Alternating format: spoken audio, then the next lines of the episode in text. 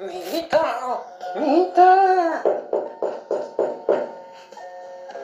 Ay, mijito, ya ponte a trabajar. Si no haces algo, vas a ser un trotamundos. Silencio, abuela. Yo seré un tratamundos, pero del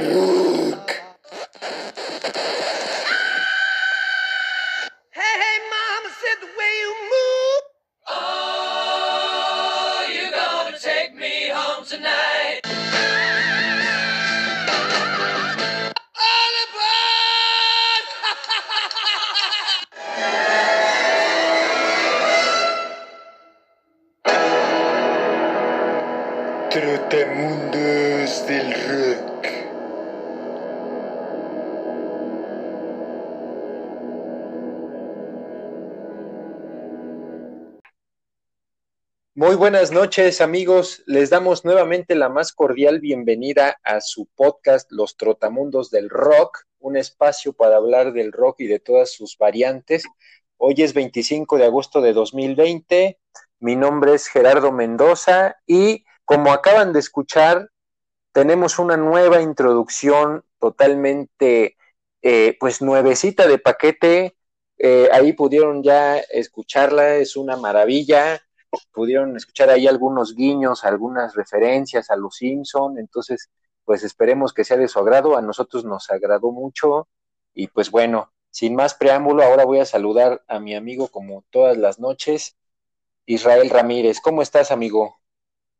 Hola amigo, muy buenas noches, buenas noches a todos, pues fabuloso aquí porque este riéndome un poco porque estoy muy contento este, y feliz por eh, haber escuchado este intro.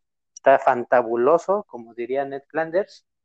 Y este, y pues realmente es, estamos, es parte de las mejoras que hemos estado haciendo a estos, a estos programas. Conforme vayan, vayamos avanzando, pues vamos a, a darles un poco más, este, a ver qué se nos ocurre. Y el chiste es pues tenerlos contentos a ustedes y darles lo mejor este a ustedes que nos están escuchando y en agradecimiento a todo su apoyo. Entonces, pues eh, aquí está algo. Le paso otra vez la, la palabra a mi amigo Gerardo. Sí, amigo, efectivamente, como bien lo dices, pues esperamos que, que sea de su agrado todo esto eh, que estamos tratando de innovar para ustedes. La verdad es que está bastante, bastante graciosa la introducción. Eh, eh, y pues bueno, pues justamente eh, como escucharon ahí en, en, los gritos de la introducción, pues hay algunas referencias a algunos vocalistas de las bandas de las que ya hemos hablado. Estamos ahorita pues justamente haciendo una, una secuencia, digamos, un, eh, una semblanza de las bandas que consideramos los pilares del rock. Ya les hablamos de Black Sabbath y de, y de Led Zeppelin. Y ahora les vamos a hablar de otra banda que, bueno, en un momento más le voy a pasar la palabra a mi amigo para que nos presente a la banda y, y, y empiece con el tema. Pero antes, muy brevemente, como, como siempre le hacemos al principio, quisiéramos recordarles algunas cuestiones eh, que consideramos eh, pues importantes de señalar para ustedes de todo lo que tratamos de ofrecerles. Y pues básicamente es la, la página de de Instagram que tenemos, el perfil de Instagram de los Trotamundos del Rock. Los invitamos a que nos sigan y que ahí nos dejen sus comentarios. También les invitamos a que sigan nuestra playlist de, de, de, este podcast donde vamos a estarla actualizando. Así lo hemos estado haciendo en las últimas semanas y así seguiremos. Eh, de acuerdo con el último programa, ahorita todavía... Eh, bueno, ahorita ya para cuando escuchen esto probablemente ya hayamos hecho la transición a, la nueva banda con nuevas canciones, pero les sugerimos que la sigan para que se les actualice automáticamente y puedan también escuchar ahí una selección musical que hacemos con todo cariño para ustedes. Y también tenemos el grupo de Facebook, el de Starway to Hell, ya saben, el como, como el del cabello con G de, de Hell. y eh, y, y, pues bueno, eh, ahí también pueden dejarnos sus comentarios, ver algunos memes, algunas recomendaciones musicales, eh, en fin, está, está bueno el cotorreo ahí.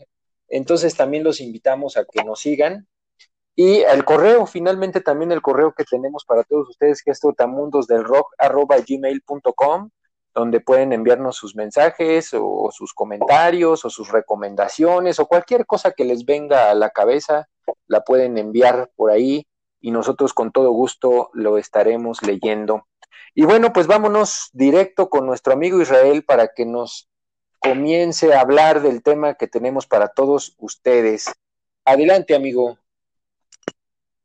Muchas gracias, amigo. Y pues, así como nuestro amigo Gerardo este, inicia los programas en donde comienza a hablar sobre las bandas hacia dónde nos vamos de viaje, pues nuevamente agarren su mochila, agarren unas buenas botas viajeras, porque no vamos a tomar un avión, a lo mejor vamos a tomar ahí un camión chimeco o algo así, ahí no existen en Inglaterra, pero este ahí tenemos, viajamos directamente a una, una parte de Inglaterra que se llama Hereford.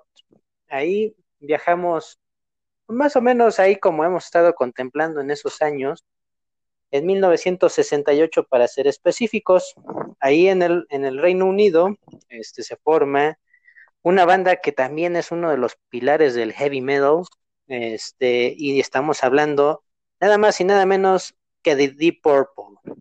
Deep Purple es una banda que, como les mencionamos, se formó a finales de los años 60, ahí en 1968, como se los mencionamos, y es una banda que es vendedora, imagínense, nada más y nada menos de 120 millones de discos en todo el mundo hasta el momento.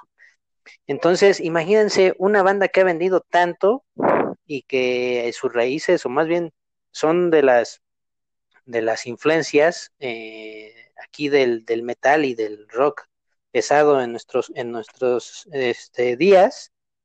Y, este, y a diferencia de, de, las bandas que hemos tocado como Black Sabbath, como este, Led Zeppelin, pues ellos eh, iniciaron con una alineación, pues no la, la exitosa, la que todo el mundo conocemos.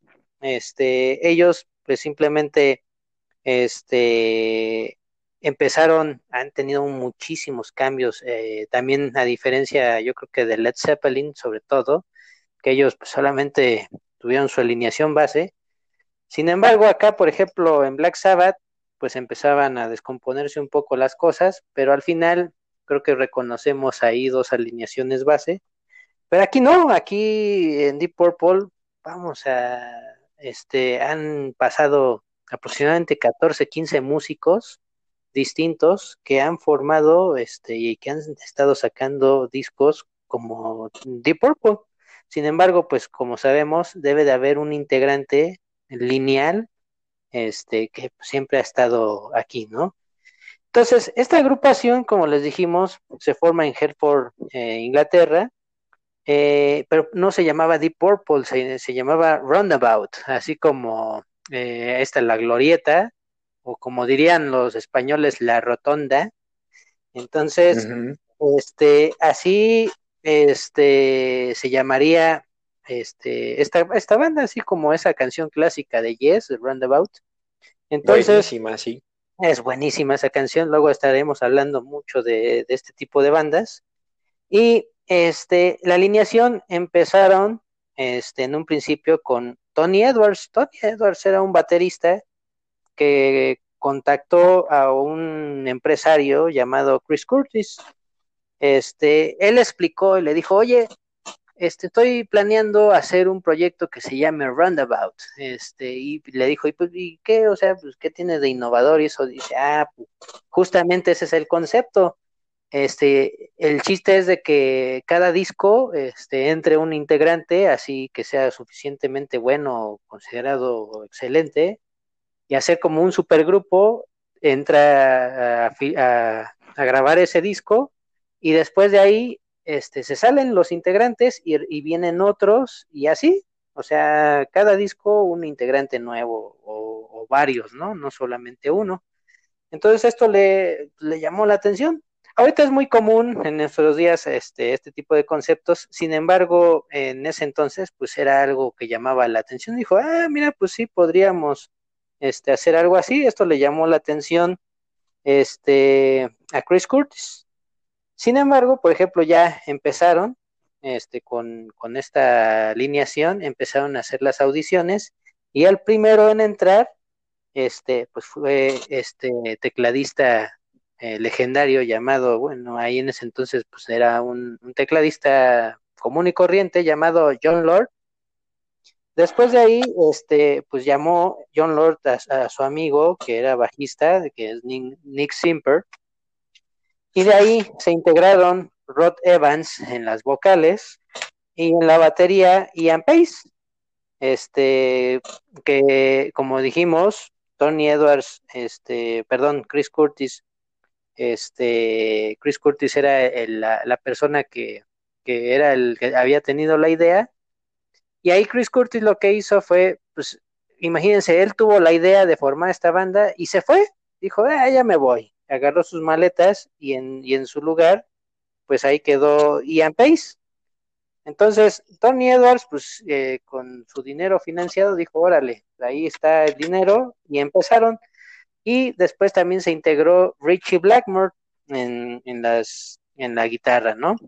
Entonces empezó esta alineación, que aquí es curioso que este, se les llama, y acá los vamos a, a marcar mucho, este, los conocen como las versiones de distintos, de las distintas alineaciones de Deep Purple, así como no sé si han visto eh, los Avengers o en este caso en específico Iron Man, que también hablamos en Black Sabbath de ellos, de esta película, este, mencionan las versiones del traje de Iron Man y aquí también los mencionan así, como el Mark, Mark 1, Mark 2, etcétera.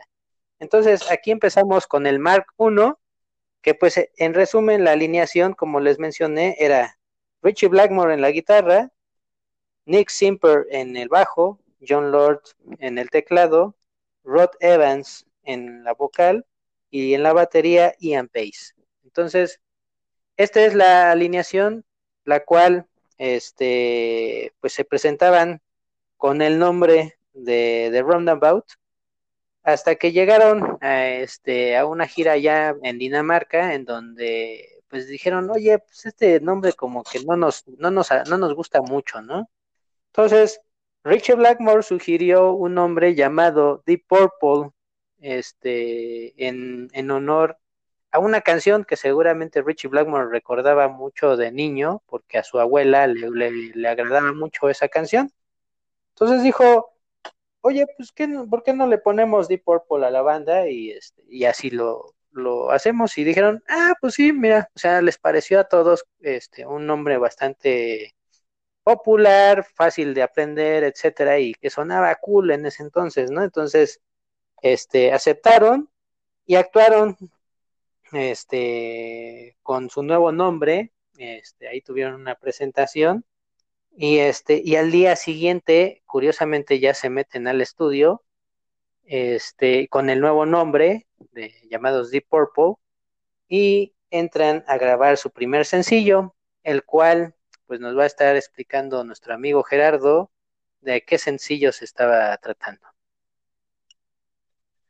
Sí, amigo, muchas gracias. Pues ya tenemos, como lo menciona nuestro amigo Israel, la, la primera alineación de Deep Purple, que por cierto también según tengo entendido, tenían otra, otra opción para ponerle a la banda que era algo así como Concrete God, como Dios de concreto, algo así, pero, pero creo que, creo que es un nombre que no les, no les gustó o, o pensaron que no tenía tanto punch como Deep Purple, y al final, pues optaron por este nombre que ya todos conocemos. Y bueno, pues ya nos dijo nuestro amigo lo, lo, la alineación, digamos, los cinco integrantes con los que partió la banda, y justamente pues se metieron al estudio a grabar su primer álbum que salió en el año de 1968, en julio del 68, y el disco se llama Shades of Deep Purple, que es algo así como sombras de morado profundo. Y, y pues el concepto de Deep Purple prácticamente en, su primera etapa, y, pues justamente era pues el arte, la, la vestimenta y todo, pues era orientado hacia el color púrpura, hacia el color morado. Entonces, eh, pues este disco eh, no es la excepción, eh, es un disco que si ustedes ven la portada, pues predomina prácticamente el color morado, incluso el único que está vestido, por cierto, con una camisa morada, así como tipo antigua, es John Lord, y los demás pues traen eh, negro y, otro trae como café, algo así más o menos, pero eh, pues justamente la idea que querían dar era pues enfatizar eh, el color, que era lo que les daba nombre. Y en sus inicios, en sus primeros tres discos, que ahorita le, vamos a ir pasando muy rápidamente mencionándoles algunos temas, la, banda estaba en una etapa de definición acerca de hacia dónde iría su sonido definitivo como banda. Estos tres primeros discos son un tanto experimentales en la historia de la banda, donde, pues, como les menciono, trataban de, tener un, rumbo, digamos, algo que los definiera, y pues exploraban bastante bastantes cosas. Particularmente ahí las, las influencias de cada uno de los miembros era lo que a veces empujaba hacia determinado lado la banda o sea, tenían influencias, por ejemplo, de música clásica, particularmente eh, por el lado de John Lord, que, como decía nuestro amigo, era el tecladista y pues tenía pues totalmente una, una influencia de música clásica y eso se ve muy reflejado en estos primeros tres discos. Y también estaba, pues, por ejemplo, Richie Blackmore, que, que pues influencia era más hacia el rock, eh, hacia el blues, y, pues bueno, eh, esa, esa, siempre fue como un poco la, batalla, digamos, creativa que hubo en los primeros discos. Em, generalmente ubicamos a Deep Purple como una banda ya mucho más pesada, más de, un rock más pesado, más heavy, eh, pero en sus principios pues eh, no, no tenían un sonido quizá tan fuerte, pero no por eso era menos interesante. Hay cosas muy buenas desde mi punto de vista y muy interesantes en, sus tres primeros discos que pues han pasado como por la sombra en la mayoría de, quien gusta del rock, pero realmente hay cosas muy interesantes. Y bueno, como, eh, como muestra, pues el primer sencillo de este disco que fue el que los catapultó al éxito, pero en Estados Unidos, no en, en el Reino Unido. El sencillo fue justamente Hush, que es una canción, es un cover de, una canción que ya existía, que, fue lanzada en un año previo, en 1967. Es una canción escrita por Joe Sud y grabada por un artista que se llama Billy Joe, Billy Joe Royal. Eh, y pues bueno, Deep Purple agarró la canción, le hizo su arreglo y pues fue un hitazo. En Estados Unidos eh, salieron bajo un sello que se llamaba Tetragramaton que fue el, sello donde, donde lanzaron sus primeros discos en el mercado norteamericano. Por otro lado, en, el Reino Unido este disco pues realmente no fue muy bien recibido. Ahí yo siento que el público británico tenía un poco de, antipatía, digamos así, hacia la banda, porque realmente pues ya habían pegado en Estados Unidos. Tal vez eso les generó un poco de extrañeza al, al fan, digamos, eh, británico porque quizá pensaban que le estaban dando más importancia al mercado norteamericano, porque efectivamente Hush fue un hitazo en, Estados Unidos. Y, pues bueno, la canción como tal es, eh, pues realmente está inspirada en una, el tema es pop realmente, la hicieron como un poco, pues un poco más hacia el mm, toques más de rock. Y pues yo siento que les quedó bastante bien. Eh, este, este tema, pues la, letra es pues muy sencilla, es de un hombre que pues tiene como un tipo crush con una mujer y, y pues el hush es como de silencio, creo que me está hablando la, esta mujer, entonces por eso dice hush, como creo que está, así como creo que está diciendo mi nombre.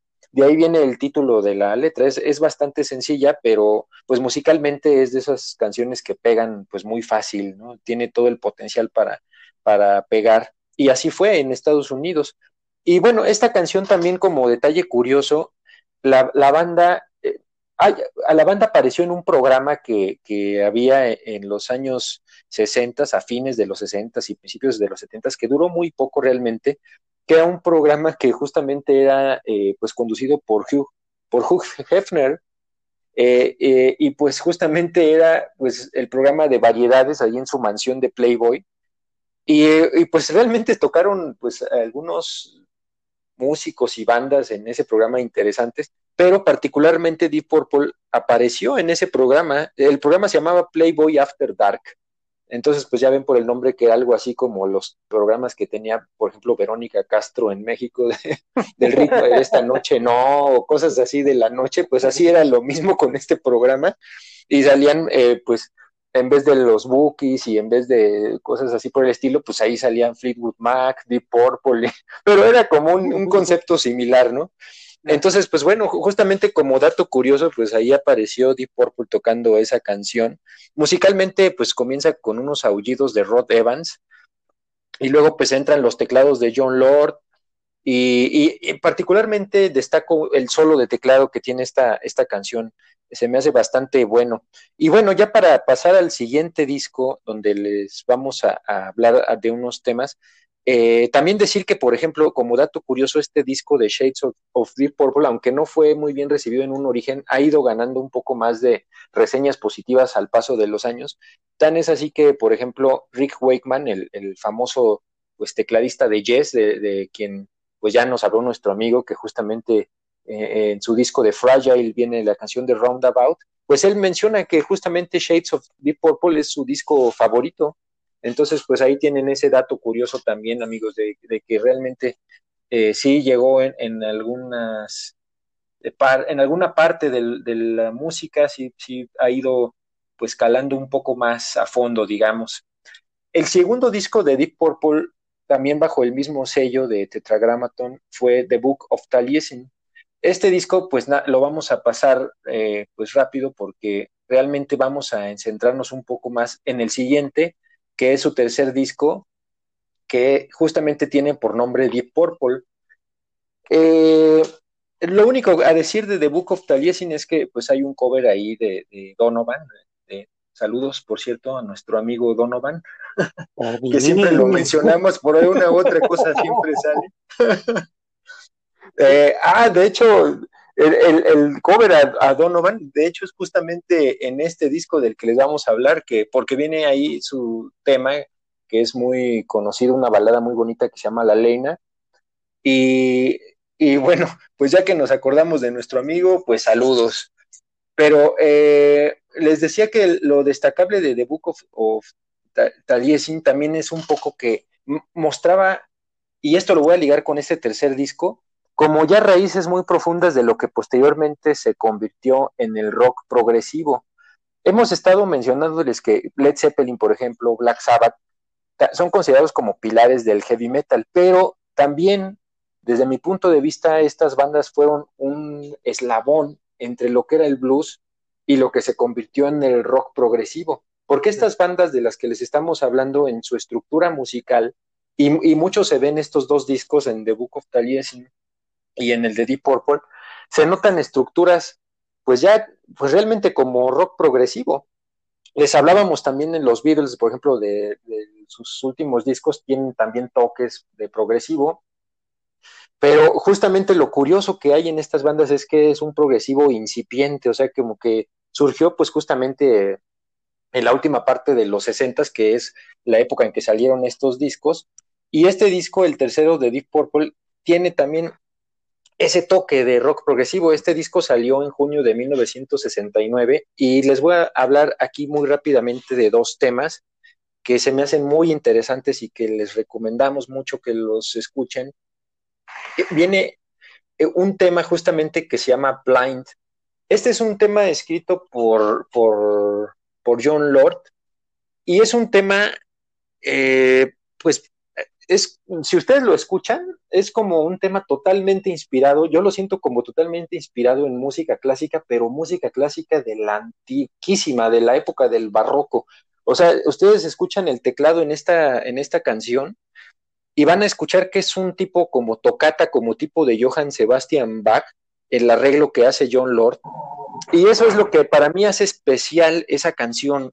O sea, el, el arreglo que tiene eh, musicalmente es una maravilla porque es como una balada ahí medio oscura y todo y el arreglo de, de, teclado pues nos mete como a un ambiente como de barroco entonces pues realmente es un tema pues que a mí se me hace bastante interesante. Yo desde que lo escuché la primera vez me llamó mucho la atención y, y para mí hizo que este disco sea de mis favoritos de Deep Purple. Eh, porque además no nada más es, es, este tema, sino que hay otros eh, pues que están bastante bastante buenos para, para ser eh, pues escuchados. Y bueno, pues este tema que escribió John Lord, del que les estoy hablando, pues se inspiró justamente eh, John Lord en una pesadilla que tuvo. Eh, pues la letra es justamente pues muy como de alguien que está en un mal sueño, en un sueño pues más tirándole hacia lo, hacia lo triste, como de que pues alguien ve una cara pues triste y, y que en los días pues se va el sol y pues en fin, es una, es una letra que vale la pena escucharla, eh, perdón, eh, verla y escucharla también al momento en que se va cantando con la música, con los acordes.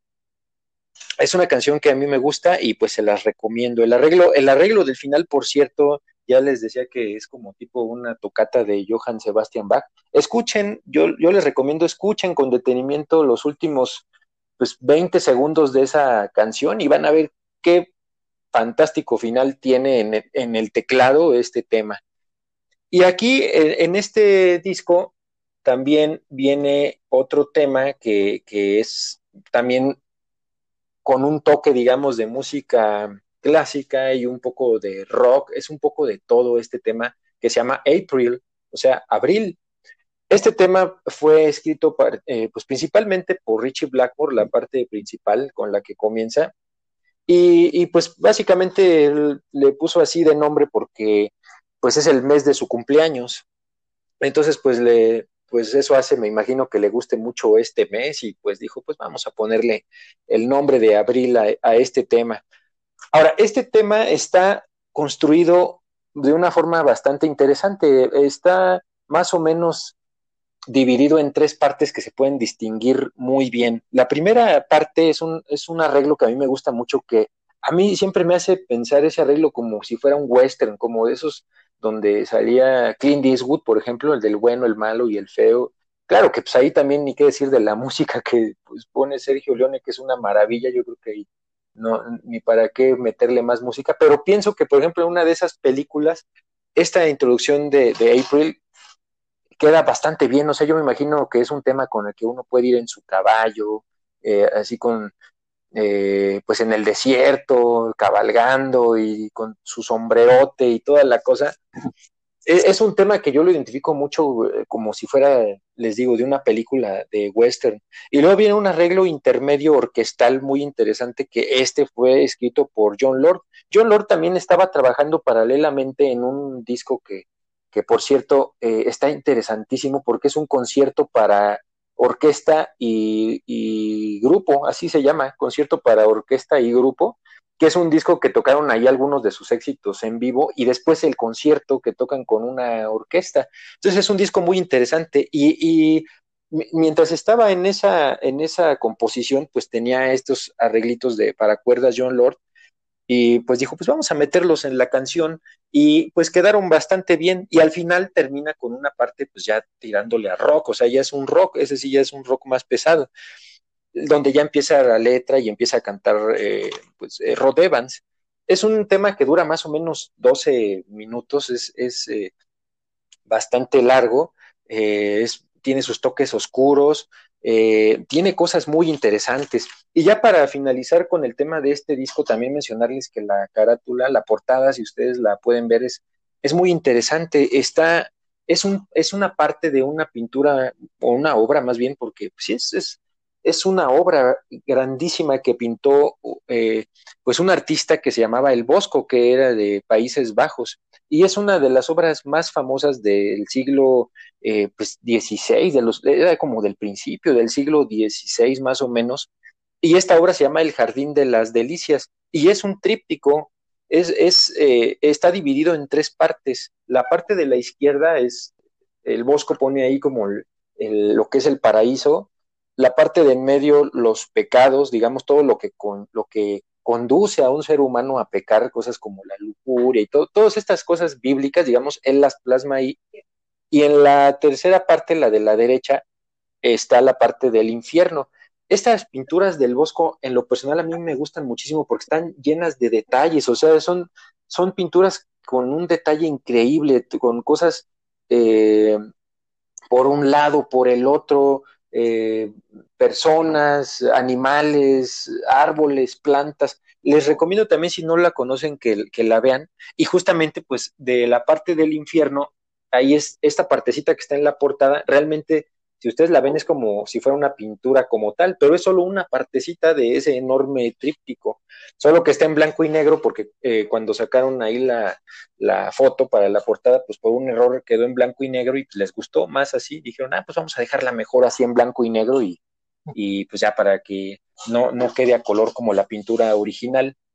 Y, y también Richie Blackmore también en este, en, a estas alturas de la banda fue cuando eh, pues empezó ya un poco a, predominar en composición y en su empuje, él quería que la banda tuviera un, un, toque ya más pesado y con esto va a ser el puente para ligarlo con el siguiente disco que ya les va a hablar mi amigo Israel.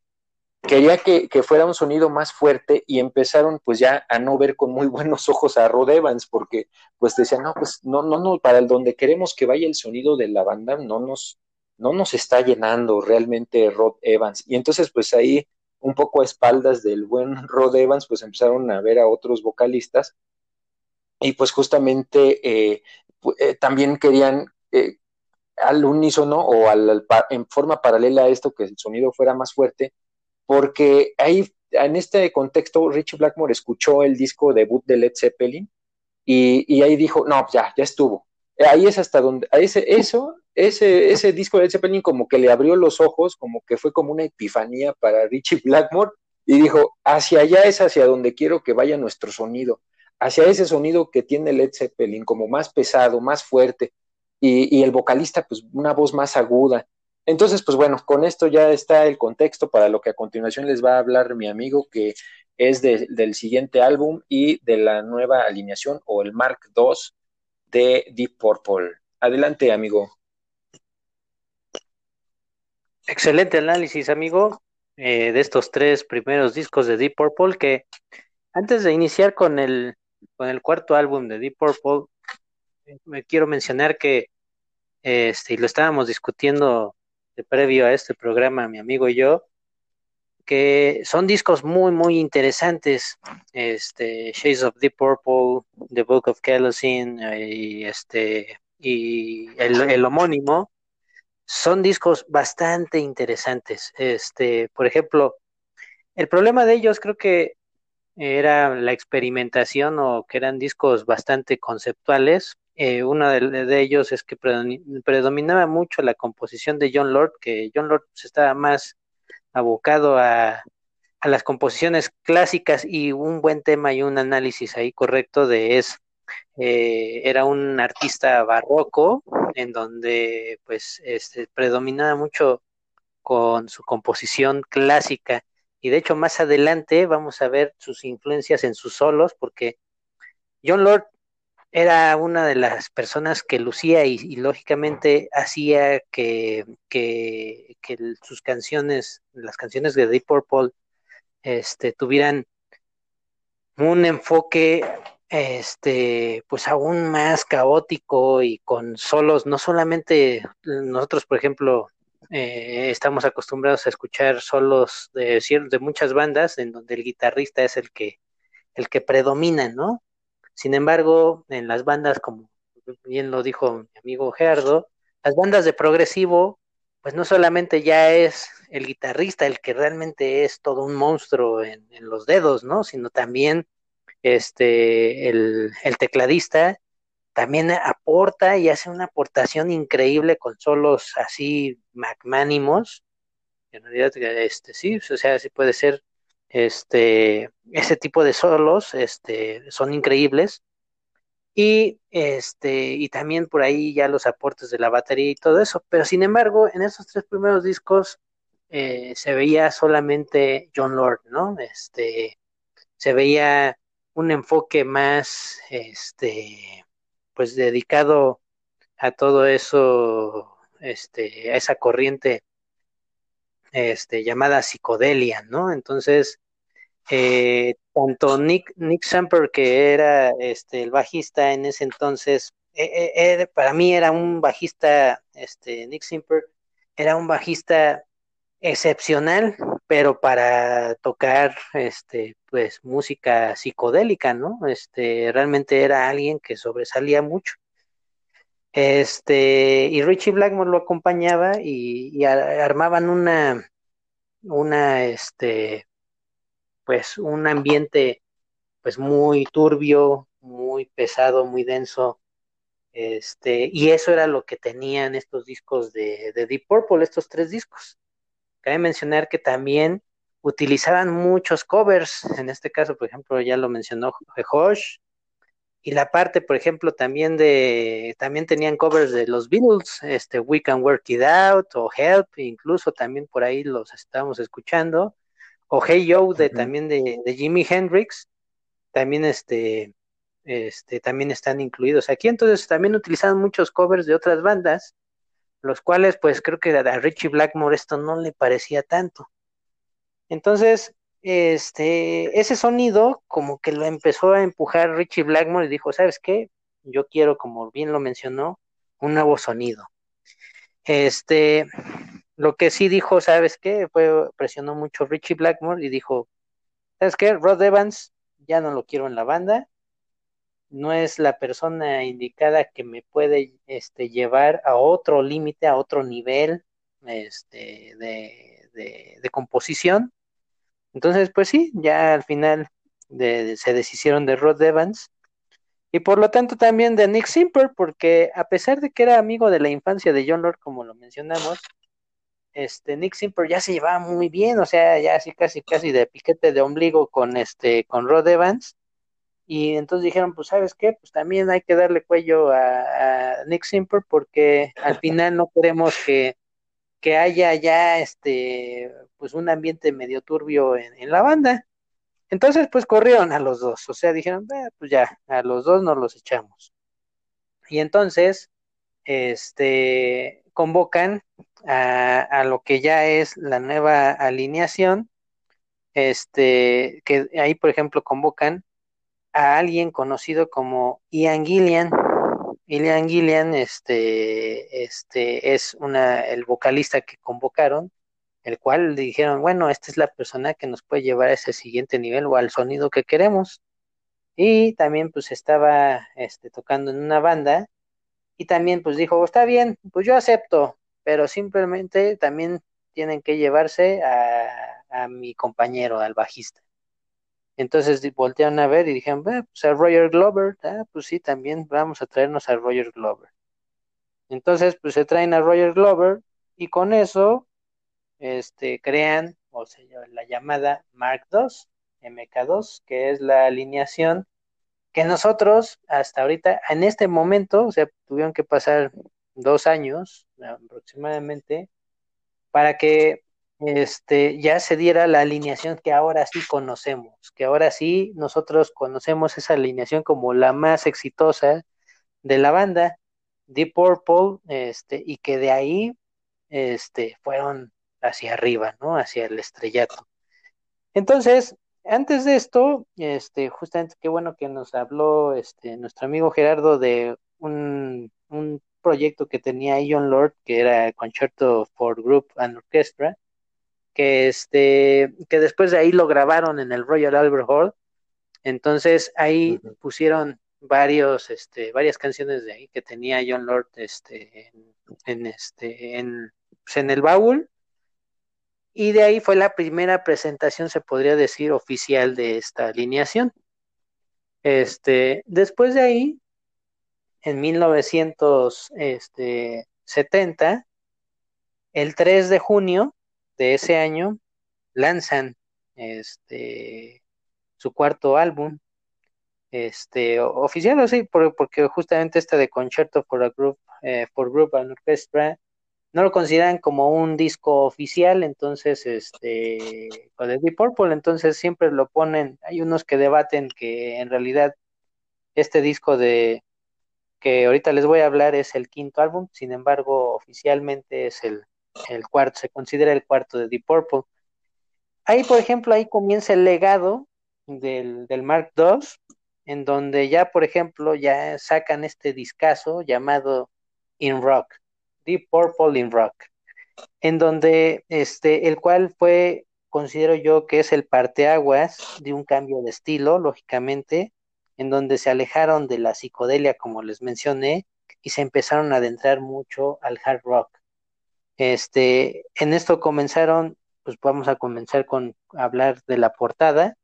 La portada del disco, este, llama mucho la atención. De hecho, cuando yo era este, muy niño, tenía yo la edad de seis años, veía los viniles de mi papá y, y sacaba, sacaba los discos y precisamente saqué este disco, me llamó mucho la atención porque la portada es, este, hace alusión al Monte Rushmore, allá en Estados Unidos, en donde pues ya saben que ahí vienen los rostros de los presidentes George Washington, Abraham Lincoln, etcétera, ¿no? Entonces, este, aquí viene, la diferencia aquí es de que vienen este, Monte Rushmore, pero con las caras de los integrantes, de, de todos los integrantes de Deep Purple.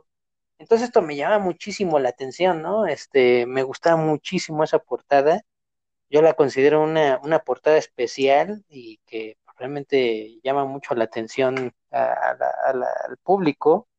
Este, y aquí, este, cabe mencionar que uno de los ingenieros que, que, se trabajó, este, o que trabajó en este, en este álbum, pues es nada más, nada menos que Martin Birch, Martin Birch lo mencionamos en un programa eh, de hace 15 días en Black Sabbath, porque él justamente fue el productor del álbum de Heaven and Hell, este, y también de Mob Rules, de la segunda etapa de, Black Sabbath, ahí con, con, Ronnie James Dio. Y también este, ha sido productor de los, de los discos de Iron Maiden, de Fleetwood Mac, entonces es, es conocidísimo en el mundo ya del heavy metal, este, por ahí de los 70s, 80s, este, y también este, de la historia de, bandas muy, muy consolidadas, por ejemplo, en ese entonces este, Black Sabbath. Entonces, este, Martin Birch es el que, el ingeniero de este disco. Después también trabajó en, en, en varios trabajos también de Deep Purple más adelante, pero ya como productor. Entonces, eh, voy a hablarles justamente de una canción que es magnífica y que viene incluida en este disco. Para mí es una de las canciones que es considerada, para mí, una de las mejores canciones de, todos los tiempos. Yo creo que está entre mi top 10 este, del rock. Esta canción se llama Child Time.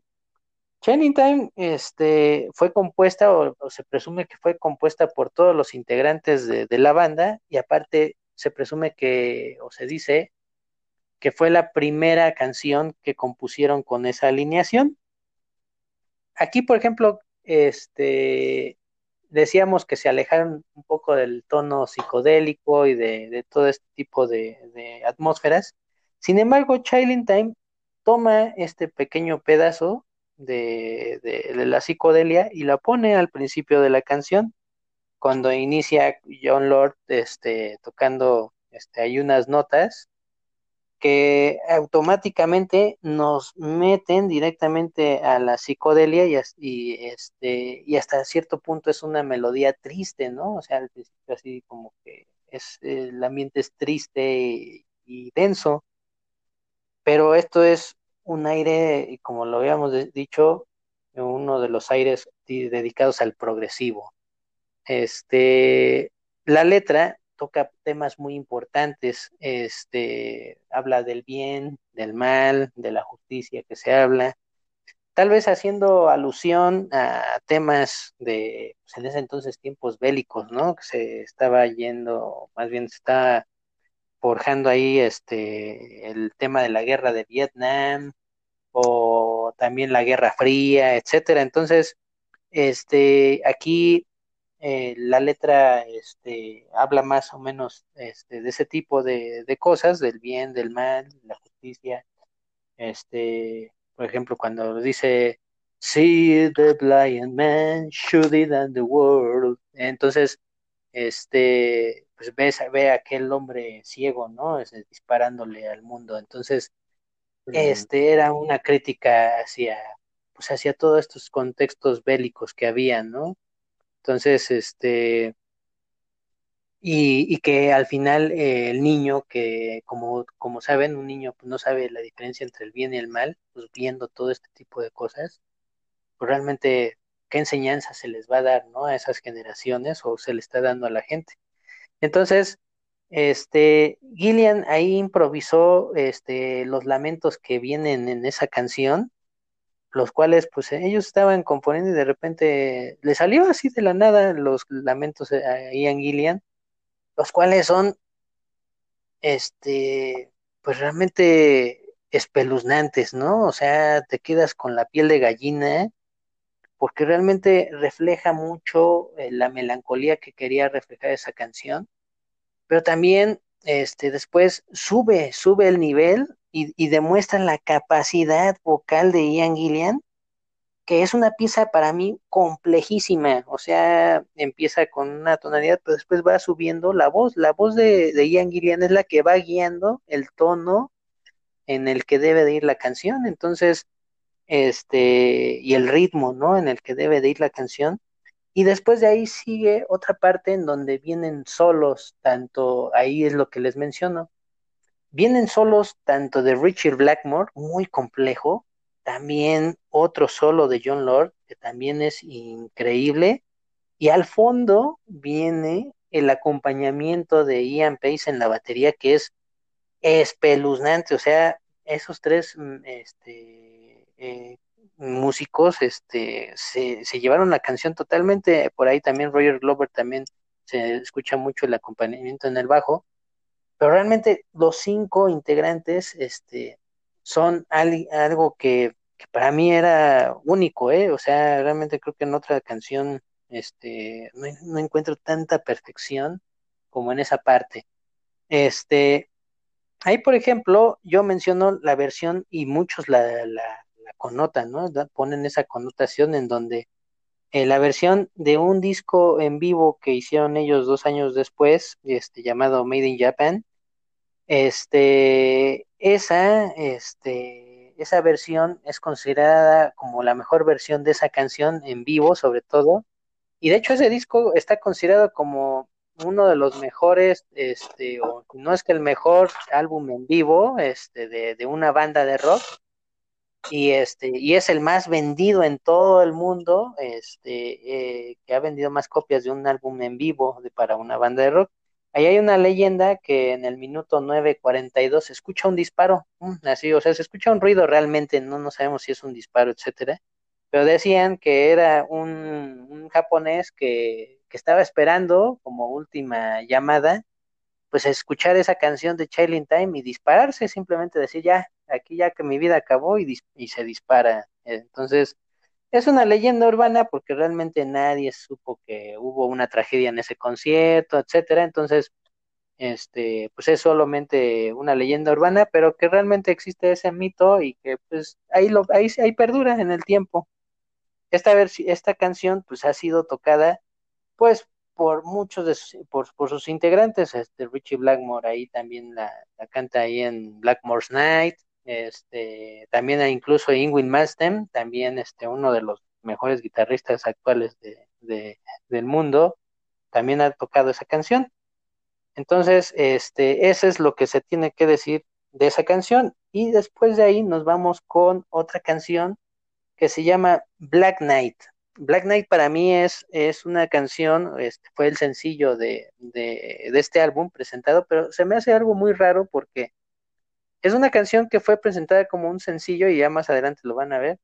Sin embargo, no viene incluida en el disco, o sea, ustedes compran, o si ustedes compran la primera versión o de las primeras versiones que había este, de este disco, ustedes van y dicen, ah, pues la quiero porque ahí viene Black Knight, ¿no? Ah, pues ¿qué creen? Pues no viene, porque Viene Speed King, vienen canciones como Blood Soccer, viene Child Time, Flight of the Rat, este, Into the Fire, Living Wreck, y después Hard Loving Man, y ahí se acaba el disco. Entonces, ¿qué pasó con esa canción?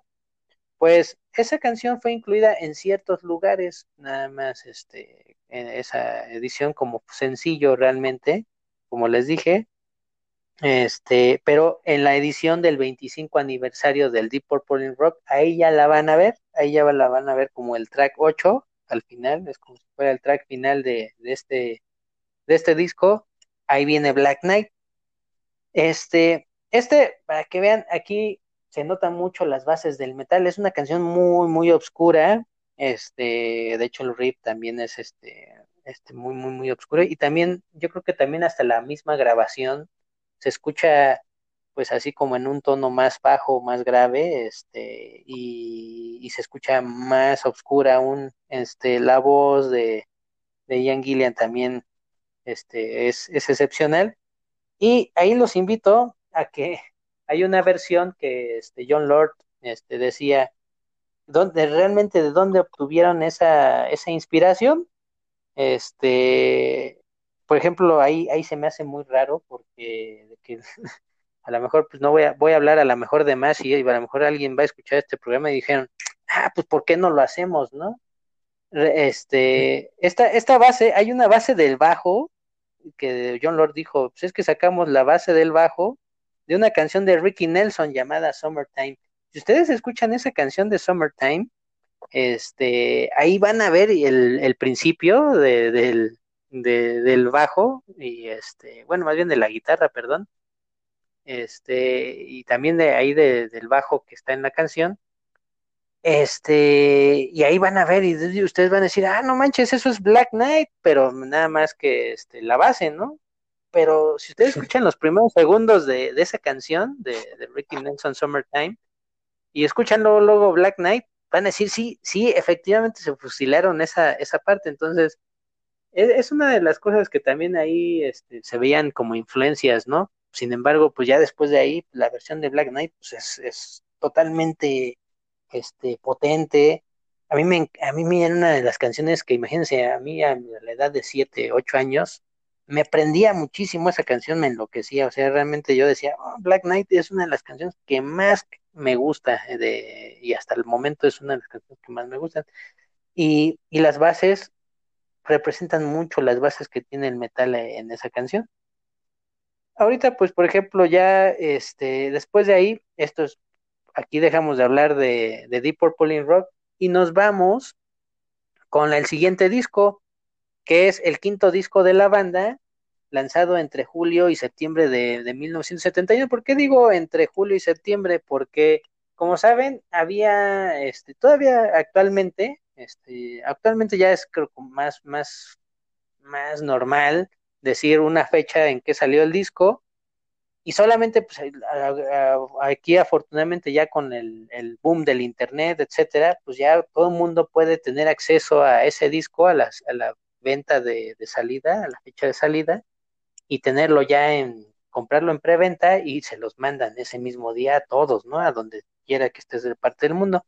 Pero acá no, acá pues lógicamente salía primero en donde tenían más éxito, o a lo mejor en Reino Unido, o a lo mejor en Estados Unidos, y después ya salía al resto del mundo en otras, en otras partes, ¿no? Por la distribución.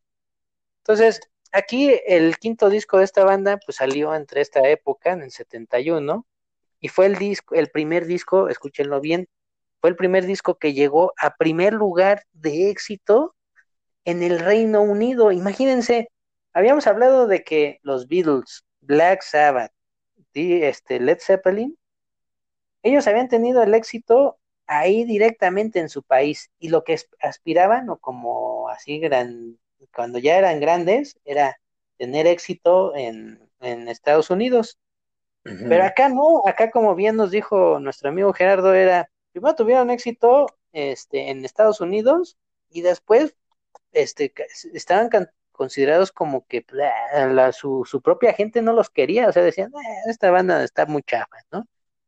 Pero realmente con Deep Purple in Rock fue algo así, un parteaguas, que todo el mundo se enloqueció dijeron, no, sí, Deep Purple ya son grandes, ¿no? Y Firewall fue como ese embalaje que tenían o ese, esa carrera que tenían este, hacia, hacia el éxito, ¿no? Entonces, este fue el primer este, el lugar, este, el primer éxito que tuvieron en el Reino Unido y como primer lugar. La, la portada pues mostraba a los integrantes de la banda siendo parte de un meteorito que aunque en tono de burla, mucha gente se burla porque decían que este que parecían más que estaban dentro de un esperma, ¿no? Entonces, este más un meteorito que parecía que estaban dentro de un esperma, entonces este eso es un dato muy chistoso y pues ya se reían estos muchachos. Pero entonces, este aquí yo voy a hablar de una canción que es la, la que principalmente la que inicia este disco y este y da nombre al disco Fireball este o bola de fuego no este bola de fuego empantanada como dirían este los Simpson de de Bob Reynolds aquella película que hizo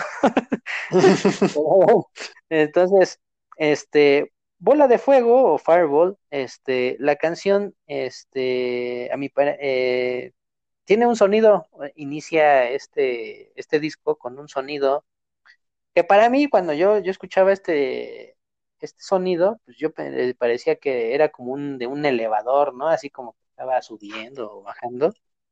Pero en realidad no, este, en realidad, este, luego voy a escuchar ese aire acondicionado, porque en realidad era un aire acondicionado que se enciende, entonces ese era el sonido que hacía ese aire acondicionado y este, este, este sonido fue grabado por este un, pues bueno, fue como el asistente de, del ingeniero de audio, que se llamaba Mike Thorne.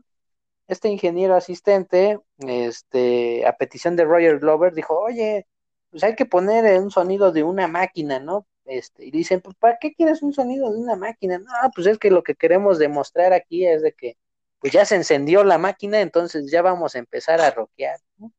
Entonces, esa era la idea de, Roger Glover.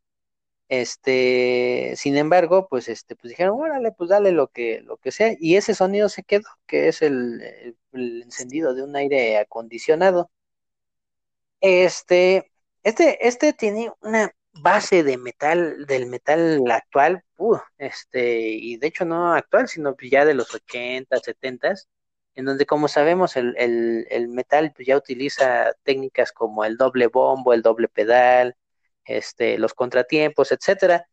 Aquí, aquí, este Ian Pace, si ustedes se dan cuenta en esta melodía, aquí ya utiliza un doble bombo.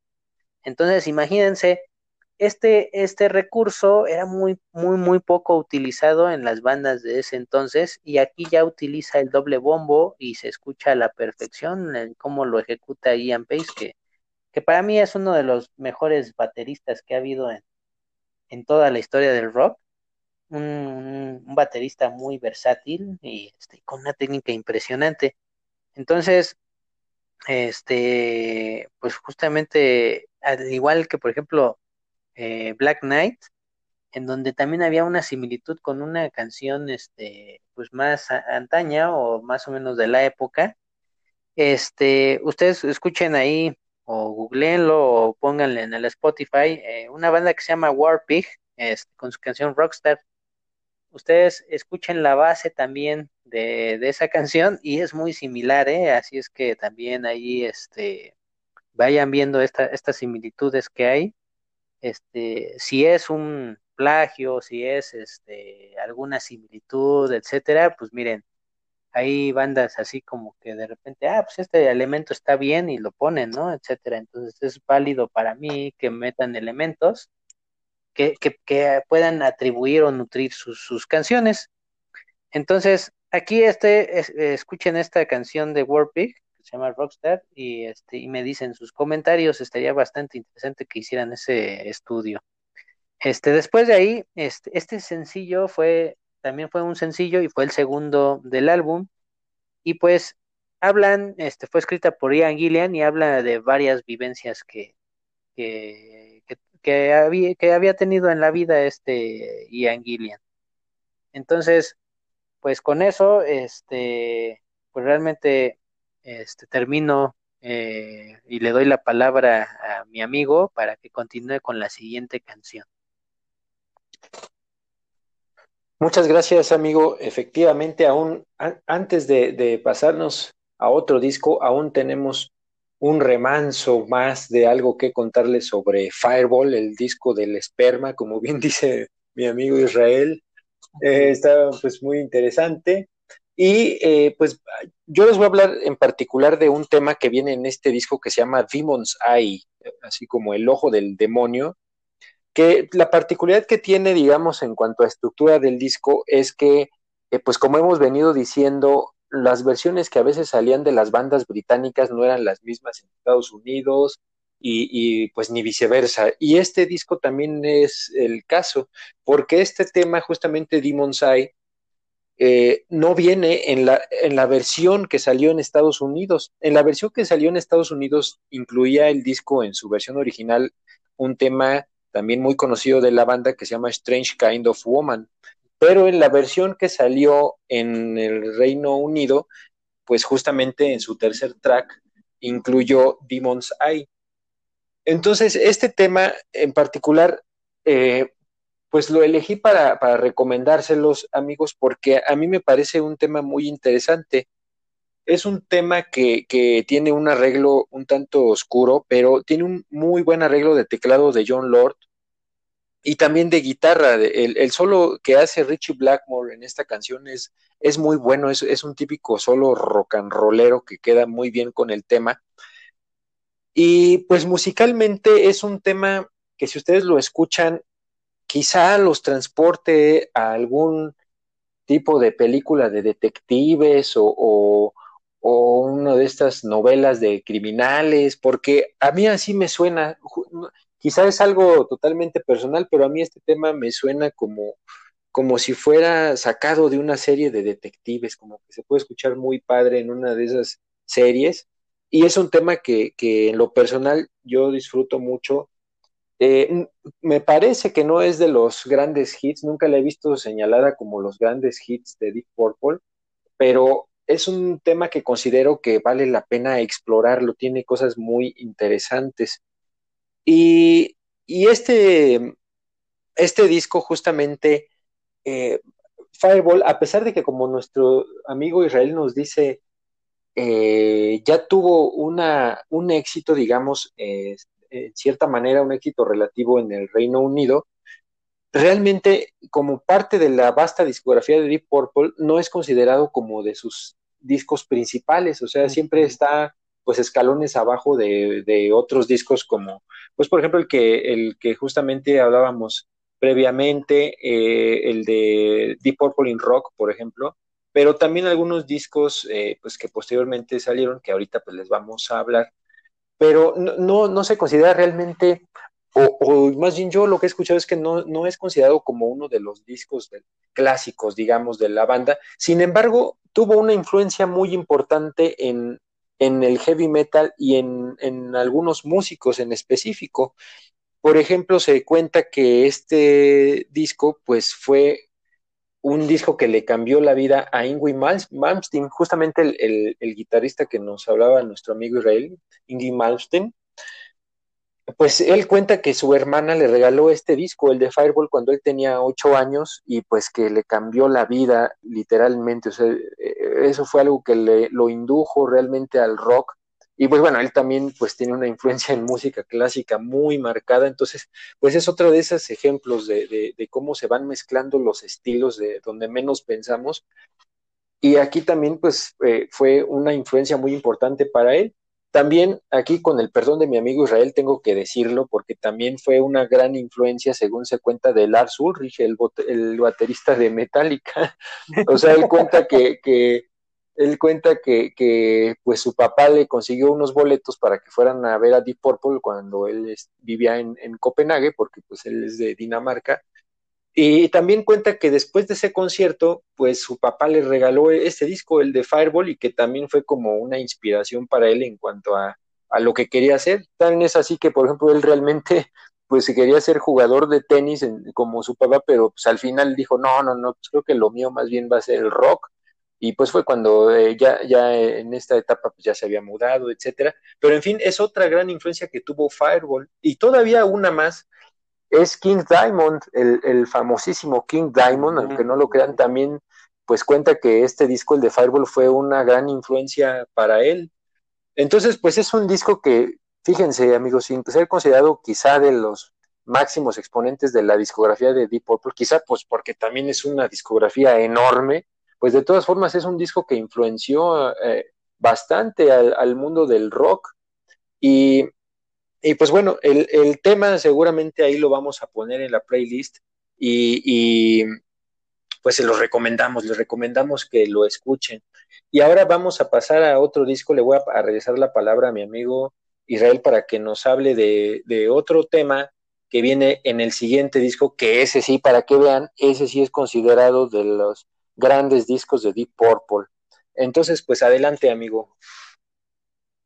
Muchas gracias, amigo. Y sí, efectivamente, Fireball es, es considerado uno de los este, discos pues más de culto, o sea, por así decirlo, este, de culto de Deep Purple.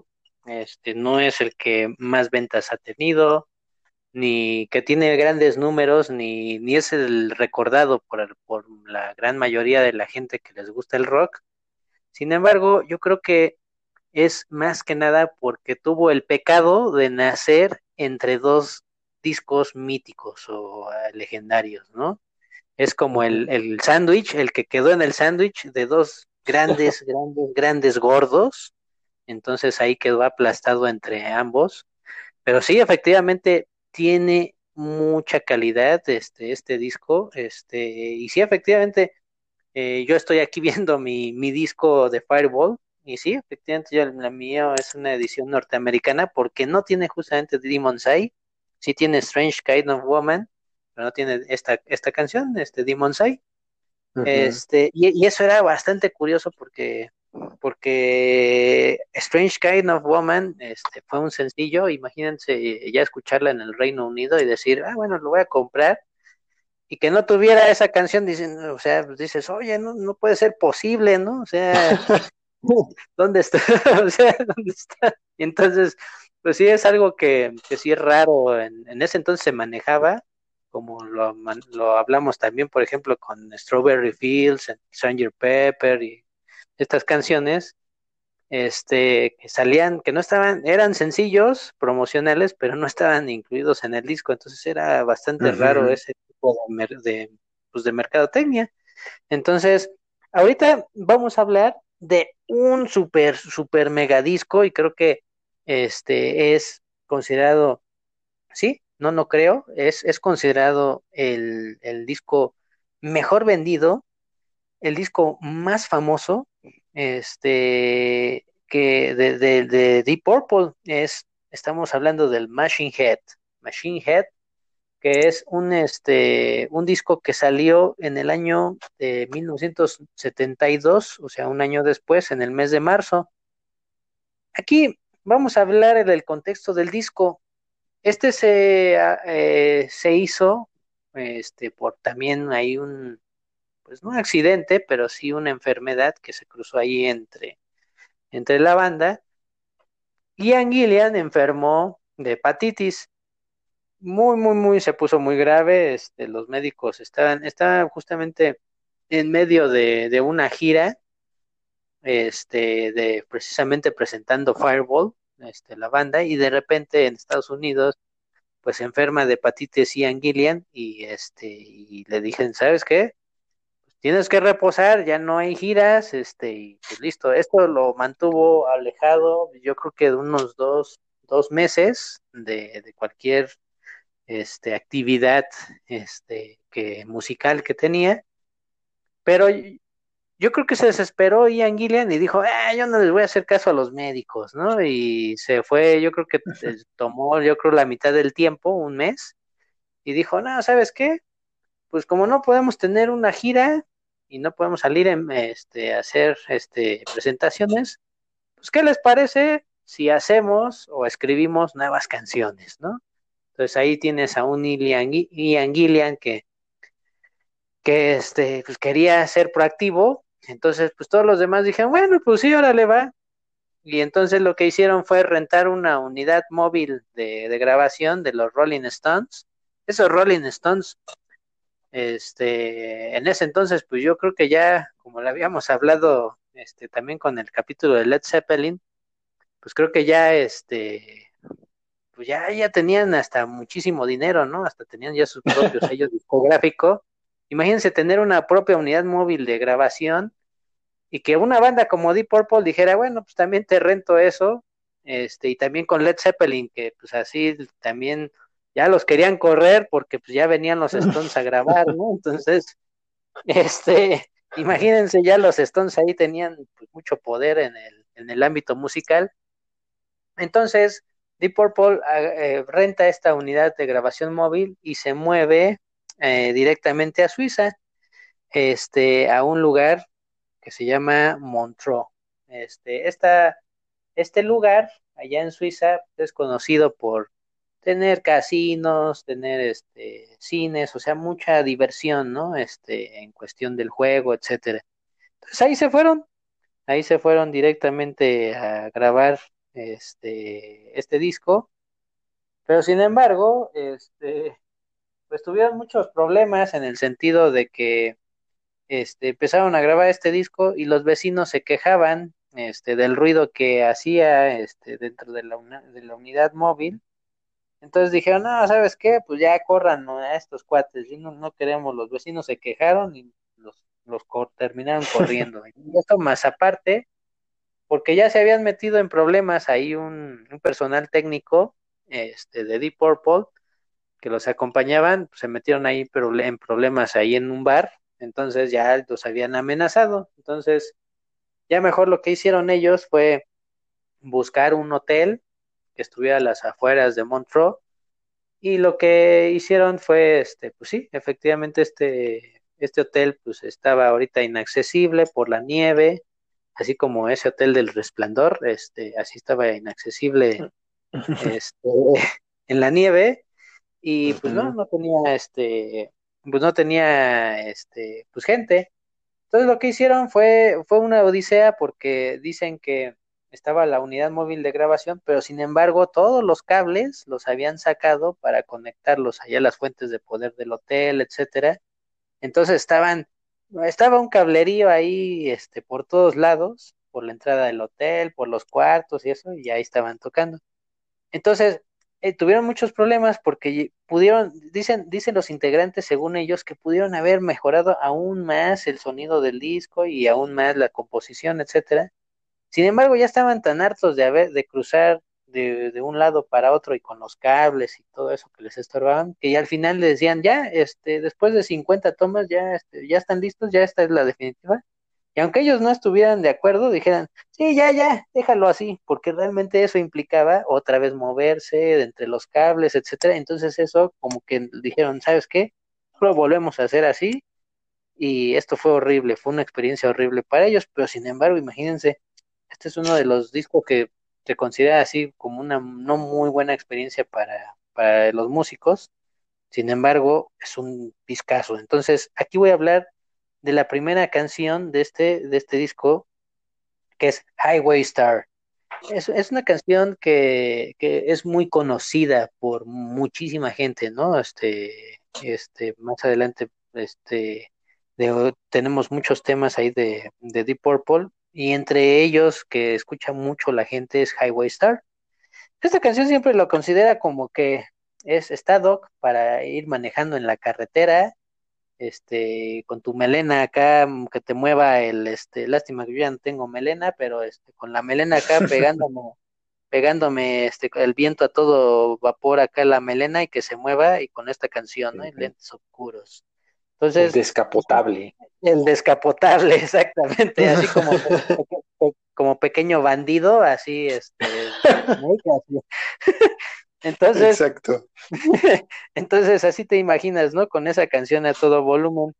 Este, la letra realmente no es impresionante, sin embargo, lo que impresiona muchísimo es la batalla que se ve entre cada uno, el duelo que hay entre cada instrumento, ¿no? Este, en este caso, John Lord en el teclado con el solo, este, y también este, eh, el solo, por ejemplo, está inspirado, como bien lo dijo este, mi amigo Gerardo, ahí en el barroco, y este solo de teclado está también inspirado justamente en Bach. Entonces, si ustedes escuchan esa progresión que hace en el solo de, de, de Highway Star, es precisamente así, es, es un tono muy clásico barroco y es impresionante, impresionante ¿no? Entonces, este, ahí, ahí, por ejemplo, también el duelo, o sea, termina John Lord y dice el otro, ah, sí, ahorita vas a ver, y, el Richie Blackmore ahí se echa otro solo impresionante de, de, guitarra, y atrás está, pues justamente, este, Ian Pace, que también en la batería es, es impresionante, y también, este, Roger Glover en el bajo, este, se echa algunas, este, ahí, este, progresiones también en el bajo, muy, muy, muy, este, muy buenas, este, en este bajo. Y al final tiene, tiene toda una fuerza y una actitud de esa canción que, que realmente te alegra. Entonces, es una de las canciones que más me gusta, sin duda, por este tipo de cosas, por la actitud que manejan y la impresionante este, composición y, ensamblaje que tienen los músicos. Y este, ahí sigue otra canción de este disco de Machine Head, este, que también es, es un clasicazo de, de, la banda, si no es que es la canción más famosa, de la cual nuestro amigo nos va a hablar. Sí, gracias amigo. Y, y voy a retomar justo donde estás porque me sirve perfectamente para la introducción de este tema. Imagínense ustedes, amigos, que van en su coche, así en su pequeño bandido, como decía nuestro amigo, el, el de Snake, que van rumbo al hotel donde se están hospedando, porque pues acuérdense que estamos ubicados en Suiza y, y en este hotel que es justamente aislado, eh, tipo el resplandor, y entonces imagínense que pues van de regreso al hotel, ya llegan, se ponen cómodos y de repente se asoman por la ventana y empiezan a ver humo así sobre el, el, tienen una vista pues bellísima digamos antes del humo porque es hacia el lago de Ginebra pero empiezan a ver humo, ¿no? Así en la noche, un humo grandísimo, y luego voltean y ven que hay un incendio enorme. Y pues justamente de ahí viene el título de esta canción de la que ahora les vamos a hablar, que es Smoke on the Water, humo en el agua. Y es, como dice nuestro amigo Israel, uno de los temas más representativos, no solo de Deep Purple, sino en, en general del rock, yo creo que del rock en la historia, ese riff que ustedes escuchan al principio de Smoke on the Water, yo creo que todo mundo, aunque no sepamos de quién es, identificamos luego, luego de qué canción se trata, porque es un riff famosísimo. Y justamente la historia de esta canción, pues es, es basado en, en, una anécdota real, que es justamente el incendio del, del casino donde estaban pues eh, grabando su disco. O sea, vean cómo eh, aquí esta situación realmente pues fue una tragedia en el sentido de que el casino pues se quemó por completo. Resulta que estaban haciendo un concierto y para acabarla de amolar pues era como el último concierto antes de que lo cerraran para, para ya hacer las remodelaciones anuales, porque como decía nuestro amigo, pues quedaba aislado por la nieve, entonces pues ya era lo último que iba a ver antes de que cerraran para su etapa de mantenimiento y todo esto y pues se les ocurrió hacer un concierto de Frank Zappa y, y, y, su grupo de Mothers of Invention. Entonces, pues estaban ahí los amigos de Frank Zappa tocando, Frank Zappa y su banda, y pues de repente, pues a un cuate ahí en el, en el público, pues se le ocurre la idea de, ah, qué diablos, aquí tengo una pistola de bengalas, pues venga, voy a disparar una. Y entonces, pues dispara la bengala y fue a dar justamente a una eh, a unas plantas que, que, como trepadoras que ahí adornaban el, el, escenario. Y no, pues ya de ahí se hizo el, el, fuego inmediatamente, se empezó a quemar y pues ya imagínense ustedes, amigos, todos corriendo como locos. Claro que pues los amigos de Deep Purple estaban desde su hotel, estaban plácidamente ahí viendo desde la ventana cómo se incendiaba todo, porque ellos pues afortunadamente no les tocó estar en el incendio, sino más bien lo vieron a lo lejos y, y, pues yo me imagino que debió haber sido un, panorama impactante, o sea, ver el, en la noche el fuego, cómo se está quemando todo el casino, el humo sobre el lago de Ginebra. Entonces, aquí lo que se cuenta es que afortunadamente creo que no hubo muertos, como que por algún milagro nadie murió, no fue una cosa muy trágica en términos humanos, pero sí en términos de infraestructura, porque pues todo este casino se destruyó por completo, posteriormente pues tuvieron que remodelarlo y todo, pero pues ahí quedó, pues prácticamente que cayó a sus cenizas, como se dice, quedó prácticamente destruido y, si ustedes ven la letra de la canción, pues justamente habla de eso, de está narrando, es como si ustedes leyeran un cuentito, digamos, una, o, como si le estuvieran narrando una anécdota de cómo se quemó el casino, porque es muy, muy explícita la forma en la que se va contando cómo pasó todo en la letra. O sea, eh, ahí incluso hasta menciona justamente que pues estaba tocando Frank Zappa y que algún estúpido, así lo ponen en la letra, algún estúpido con una pistola de bengalas eh, que incendió el, el, lugar hasta el suelo, Born to Place to the Ground.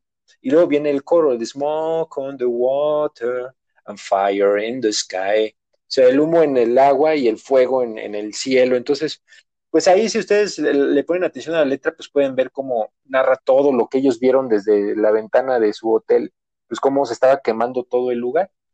Y entonces, pues de ahí partió esta canción y este tema, pues incluso hizo que hicieran un, una unión muy fuerte entre Montreux, eh, bueno, aquí eh, justamente el lugar donde estaba el casino y, y ellos, tanto que pues ya cuando hicieron el nuevo casino, pues pusieron ahí una placa conmemorativa con el nombre de Deep Purple y la, el nombre de la canción de Smoking the Water. Y pues bueno, ya también quedó un cariño ahí muy importante para ellos eh, hacia ese lugar. Entonces pues ahí como que se generó una unión sentimental, digamos, entre la banda y el lugar. Y musicalmente es un tema que si ustedes lo escuchan el riff, todo mundo decía, incluso en la misma banda, que pues era un riff muy básico, muy sencillo, o sea, que no tenía gran elaboración, o sea, solo son cuatro notas, tun, tun, tun, tun, tun, tun, tun, ahí está la cuarta nota, pero regresa, y sobre eso se va construyendo toda la canción. Empieza este riff de Richie Blackmore, y luego empieza a, entrar el, hi-hat, este que le llaman el, contratiempo de la batería de, de, de Ian eh, Ian Pace. Ajá, gracias amigo. Eh, empieza a hacer el, hi-hat y entra también el teclado de John Lord y luego empieza la, batería y la voz ya más fuerte de Ian Gillan. Entonces, es un tema que, que, empieza así construyéndose poco a poquito y que pues después tiene solos eh, como, pues ya se ha manejado tanto de, teclado como de guitarra, que, que, por cierto pues es una cuestión muy, muy de Deep Purple porque eh, ya en discos previos John Lord también había dicho, como decía nuestro amigo, no, pues yo quiero también pues hacer mis solos bien potentes y entonces conectaba su, su teclado a unos amplificadores pues más grandes para que escuchara más potente. Entonces a veces el teclado incluso se escucha como si fuera guitarra, pero es porque está conectado a un amplificador muy, muy potente. Y, y bueno, pues lo que decía Richie Blackmore de este riff, eh, pues dice, sí, no, pues eh, todo el mundo dice que es muy sencillo, pero lo que no saben es que yo me influencié en una, en, una sinfonía de Beethoven, nada más y nada menos que de Ludwig van Beethoven en la Sinfonía 5. Él menciona que de ahí, de esa sinfonía, tomó esa, una partecita que le sirvió como para, para ese riff. Y, y pues bueno, e, es, es, uno de los riffs, como decíamos, más conocidos de, de guitarra y eh, pues justamente Ian Pace, el baterista, pues él, él yo creo que lo, lo, describía de la mejor forma posible. O sea, decía, el riff es gloriosamente simple, pero maravillosamente satisfactorio, porque a nadie se le había ocurrido, o sea, algo tan sencillo a nadie se le había ocurrido, y son de esas cosas que, esos riffs que, que pues a veces escuchamos que, que, pues pegan de inmediato, ¿no? Como que en la cabeza se te meten y lo traes todo el día o amaneces a veces con esa con esa eh, melodía, con ese hasta que dices, ya lo voy a poner porque ya en mi cabeza ya me está dando vueltas mucho, entonces terminas por mejor poner la canción para darle gusto a tu, a tu cerebro, pero así es este tipo de, de riffs. Entonces, pues es una canción muy conocida, con una historia muy interesante, como les hemos contado. Y, y pues bueno, el, último tema del que yo les voy a hablar es del siguiente disco de Deep Purple, que eh, el, álbum se llama Who Do We Think We Are. Es un álbum de 1973 Y el título, pues, es porque eh, se menciona que aquí, eh, pues, recibían en algunas ocasiones críticas, como todas las bandas, y, pues la gente o, los críticos decían, bueno, pues, ¿quién se cree en Black Sabbath que es, no? Would, with, would think Sabbath, eh, digo, Deep Purple R, ¿no? O cosas así. Entonces ellos dijeron, ah, pues vamos a agarrar eso para poner nuestro, nuestro título para este disco. Este álbum en realidad es otro que no, no tiene así como mucho renombre en cuanto a, la discografía de la banda. Sin embargo, hay un tema en particular que yo destaco que se llama Woman from Tokyo. Es un tema que hicieron en honor justamente a Tokio, ahí en Japón, porque Deep Purple fue una de las bandas, ya lo habían hecho, por ejemplo, los Beatles en los 60 pero realmente fue una de las bandas, digamos, de principios de los 70 británicas, de las primeras que fueron a tocar ahí a Japón, entonces pues quedaron maravillados eh, con, la cultura japonesa y, y, yo creo que por ahí alguna chica japonesa vieron que también los dejó fascinados, porque justamente la letra pues habla de eso, de una chica japonesa que pues eh, los deja fascinados y, pues ahí en la letra hace referencias pues a, lo que es Japón, o sea, menciona que vuelan into the rising sun, o sea, hacia el sol naciente, eh, en fin, es una, es una canción, a mí me gusta eh, pues bastante, este disco tiene ahí una, una cuestión también pues como muy de regreso al blues, como rock pesado y blues también. Y por ejemplo aquí lo que, eh, bueno, esta canción justamente de, Woman from Tokyo es, eh, pues fue un hit, o sea, fue como el, hit del disco, eh, aunque lo demás, digamos, a la gente pues quizás no le gustaba demasiado, ese tema pues sí fue un hit a tal nivel que en ese año, en 1973, Deep Purple fue la, banda más vendida en discos en Estados Unidos. O sea, vean qué magnitud tuvo eh, Woman from Tokyo, porque fue pues como esos discos que pues, dicen, ah, a mí nada más me importa esta canción, pero pues lo compran y, pues se hizo una, o sea, fue un gran hit esta, esta canción. Y, este tema pues tiene toques incluso también como ahí a, la mitad de rock progresivo, o sea, ahí hay otro como otra raíz, digamos, al rock progresivo que pues ya para este entonces ya iba madurando en otras bandas pero aquí también Deep Purple lo hacía como ese, ese toque progresivo que había tenido en, sus discos previos. Y, y, pues bueno, aquí antes de ya darle de nuevo la palabra a mi amigo, ya para terminar con estas canciones que, que les quería recomendar, pues ya nada más mencionarles que aquí empezó también un poco eh, algunos problemas con algunos integrantes Particularmente Ian Gillian empezó a, quejarse porque ya hemos hablado de cómo los managers, las disqueras presionan tanto a las bandas de queremos un disco ya, queremos un disco ahora en unos meses. Y entonces Ian Gillian dijo, pues ya déjenos descansar, ¿no? O sea, pues es mucha presión, o sea, estamos regresando de una gira y nos piden ya otro disco. Y entonces él, él eh, pues empezó a quejarse de que, ya, de que pues eran necesarias vacaciones para la banda y, justamente, eh, pues una de las cuestiones fue que él, ha dicho que, pues les, si les hubieran dado, por ejemplo, tres meses de descanso, a lo mejor el disco hubiera sido mucho mejor, pero pues no se los dieron y, pues después pasó que Ian Gillian pues finalmente dijo, pues saben qué, ahí nos vemos, voy a, hacerme a un lado de la banda, pero de eso ya no profundizo demasiado porque ahora le voy a pasar la palabra a mi amigo porque él nos va a hablar de ya para finalizar también otros temas que él nos quiera recomendar y justamente pues nos vamos a ir eh, con, otro disco de Deep Purple. Así que adelante, amigo. Muchas gracias, amigo. Y sí, efectivamente, Woman for Tokyo este, fue un hitazo en, en ese año. Este, seguramente para mucha gente solamente es el éxito de ese, de ese, de ese disco que, que en realidad no es malo el disco, pero sin embargo pudo haber sido mejor, ¿no? Y, y también este, Ian Gillian, pues lo decía, y si lo vemos de ahorita lo que le hemos estado diciendo, este, es, imagínense, son seis, seis discos del 68 al, al 72, imagínense, Son cuatro- en cuatro años, este, seis discos, sí es bastante este, trabajo, imagínense en giras, este, todo eso, o sea, Es como, ya, como los Beatles. Los estaban exprimiendo como limones, entonces, así como dijimos los Beatles. Entonces, imagínense si era un trabajo bastante, este, este, sí, de magnitudes bíblicas, entonces, este, pues ahí está la queja de Ian Gillian. Y también había, empezó a haber muchos roces entre los dos grandes egos que eran Ian Gillian y Richie Blackmore. Richie Blackmore, como sabemos, era una persona, este, como muchos dicen, era una persona muy complicada. Este, varias veces se vengó de, de bandas este, emblemáticas como Yes, este, y así, este, de varias bandas que, que a la mera hora, este, pues ahí había, como siempre, hay ciertos roces entre bandas.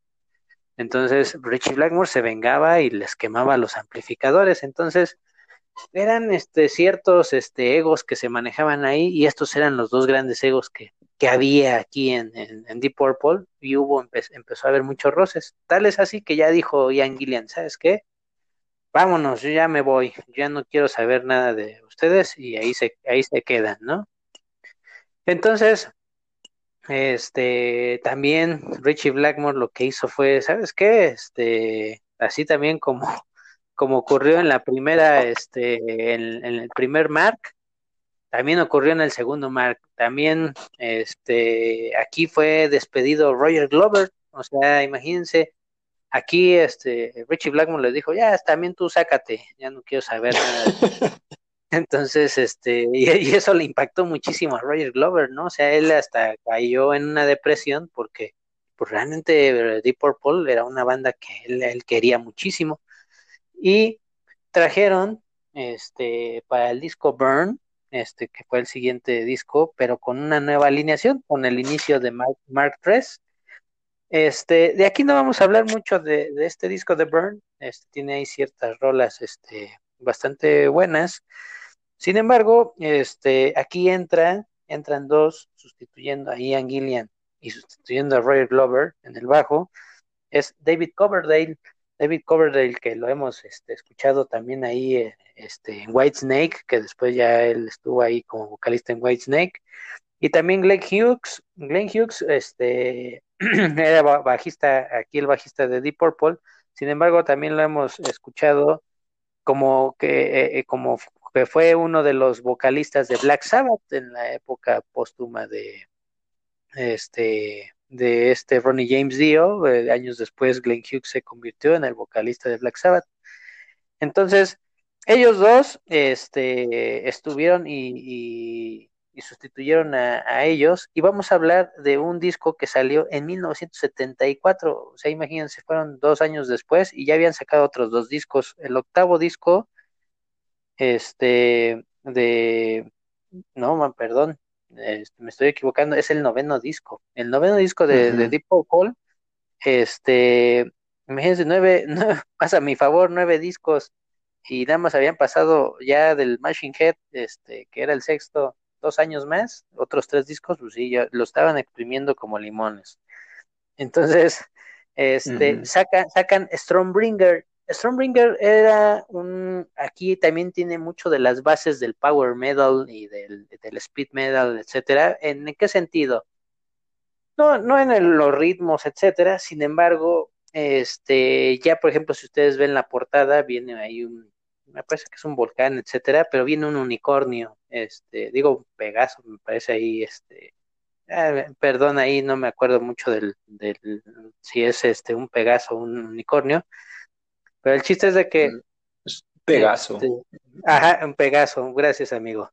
Entonces, uh -huh. este, ahí está, este, el Pegaso. Entonces, este, ahí está el animal mitológico y justamente de esto hablan pues la, las letras de, de este del speed metal y del power metal, ¿no? Sobre todo del speed. Entonces, este, aquí, por ejemplo, nos vamos a, ir a una canción que es impresionante, que es Stormbringer, que es este, este Stormbringer sacaron este nombre de una espada negra, y aquí viene esta referencia, de un personaje llamado Elric de Merrybone, este, este personaje, este, es justamente tomado de un libro de, de historieta, bueno, por así decirlo, un libro de historieta, este, pues fantástica. Entonces, imagínense, ya están tomando referencias de, así como tomarlo del Señor de los Anillos, todo este tipo de referencias, como también lo hablamos, habíamos hablado de Led Zeppelin, con tomar referencias del Señor de los Anillos, etcétera. Todo esto tiene mucha influencia hacia el power y hacia el, speed metal, porque justamente hablan de, caballeros, de princesas, etcétera, ¿no? Entonces, de dragones, de matar al dragón, etcétera. Entonces, este, esta, esta canción tiene un ritmo de batería impresionante y, empieza justamente con, este, con un teclado de John Lord, este, bastante, pues ya con un sonido más fresco, ¿no? Este, ya no tan, tan, este, tan barroco. Este, y, y por ejemplo, estas, este, le da mucho, mucho, mucho energía a esta canción la, la voz también de, de, David Coverdale es, es muy, muy ad hoc a este tipo de, de, ritmos. Y eso era lo que quería llevar y plasmar Richie Blackmore ya con el sonido de Deep Purple. Estas fueron las bases, justamente. Este, ya ahí te nos estaba haciendo un guiño eh, Richie Blackmore para el sonido Rainbow.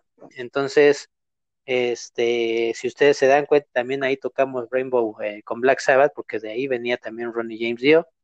Entonces, ahí, por ejemplo, en el sonido ya Rainbow, ahí cabe mencionar que fue el último disco este de, de Stormbringer, el cual grabó este Richie Blackmore con, con Deep Purple. Ya tenía muchísimos problemas Richie Blackmore, este, ya, ya se sentía mal, ya de hecho imagínense, ya había tomado la batuta de Deep Purple, pues este Glenn Hughes y, David Coverdale, que eran los nuevos integrantes, ¿no? De, la banda.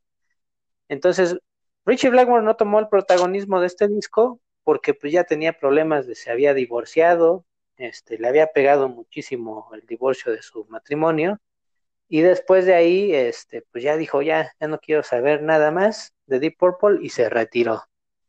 Entonces, este, pues ya, ahí fue el acabose, este, de, al parecer de Deep Purple, porque ya ahí ya, imagínense, ya Richie Blackmore, sin Ian Gillian, sin Roger Glover, solo John Lord y Ian Pace, que, que eran los, los miembros constantes de esta banda. Entonces, pues él partió hacia Rainbow y lo sustituyó este, un guitarrista muy, muy, muy bueno, que era Tommy Bolin, Lamentablemente, este, al día, se puede decir, al disco siguiente, fue el único disco que grabó Tommy Bolin porque pues le gustaban mucho las drogas y el polvo y el snowblind, entonces este pues se murió, se murió Tommy Bolin, este entonces este de, de una sobredosis y entonces de ahí a partir de ahí en 1977 a 1984 se acaba. O sea, al parecer se toman un gran receso de Purple y no sabían en qué punto estaban. Después de ahí, en 1984, pues, ¿qué creen? Pues regresa Deep Purple, pero con la alineación que más éxito le dio a esta banda, la Mark II, o en este caso la llamaban la Mark II-B, que pues lógicamente limaron asperezas Richie Blackmore e Ian Gillian, y regresaron todos los miembros, incluido Roger Glover, que también ya estaba ahí medio triste y, y este y decaído. Pues Roger Glover también otra vez ingresó también, entonces ya estaban otra vez los cinco miembros, que como diría el, el gran Pepe Segarra, esa este, frase donde pues decían, pues que esta alineación era la heredera de las glorias, ¿no? Entonces, este, pues aquí está, entonces, este, aquí eh, eh, regresaron y crearon un disco llamado Perfect Strangers, el cual salió en 1984 y que Perfect Strangers, déjenme decirle que esa canción es, es muy, muy, muy buena, no es una canción este, tan fuerte, no es una canción pesada, sino tenía mucho dinamismo, tenía mucha cadencia, este, la voz también de, de Ian Gillian, ya se veía ya, este, ya un poco más madura esa, esa voz, sin embargo, este, también seguía teniendo buenos tintes de, de, de este rock. Y al final, pues este también es el, esta, esta canción, pues si se dan cuenta, pues, no cuenta ni con un solo de John Lord ni de Richie Blackmore, no hay pretensiones, pero sin embargo, es, es una canción que tiene un ritmo que te agrada muchísimo. O sea, es de esas canciones que en los ochentas agradaban muchísimo, como eran como baladas, pero de esas power ballads que, le, que les llamaban. Pero esta, esta canción realmente no era una balada de amor, sino realmente, este, si ustedes leen o, ven con atención esa letra, era eh, esa posible conexión que decían, pues de esa alma que existía en tu vida pasada, porque lógicamente Ian Gillian cree, cree mucho en esa parte de las reencarnaciones y las vidas pasadas, etcétera. Entonces decía que, imagínense, se hacía la pregunta de ¿qué, qué pasaría si tu, si tu vida pasada está, tu alma está corriendo en paralelo y también tu, tu alma presente, de, de, tu, de la vida presente, pues también no se encuentran, o sea, a pesar de que son la misma alma, pues se llegan a ver, pero realmente se desconocen, ¿no? Son como perfectos extraños. Por eso decía, este, por eso viene esa canción así, de esa manera. Y es una, es una canción que a mucha gente, como les digo, les gustó, inclusive a bandas, por ejemplo, de progresivo, este, y de metal, etcétera. Tal es así que, que esta, esta canción ha sido este, pues le han realizado el cover, imagínense, bandas como Dream Theater, este, ha, tocado esta canción en su disco este, A Change of Seasons, ahí viene incluido esta canción en, en vivo. Y también, este, por ahí Bruce Dickinson también la, la hizo, esta, este, puso el cover de esta canción, imagínense también con esta voz de Bruce Dickinson que queda muy ad hoc con esta uh -huh. voz de Ian Gillian, entonces es bastante uh -huh. interesante también escuchar esta versión de Bruce Dickinson, es, es preciosa también esa, esa canción.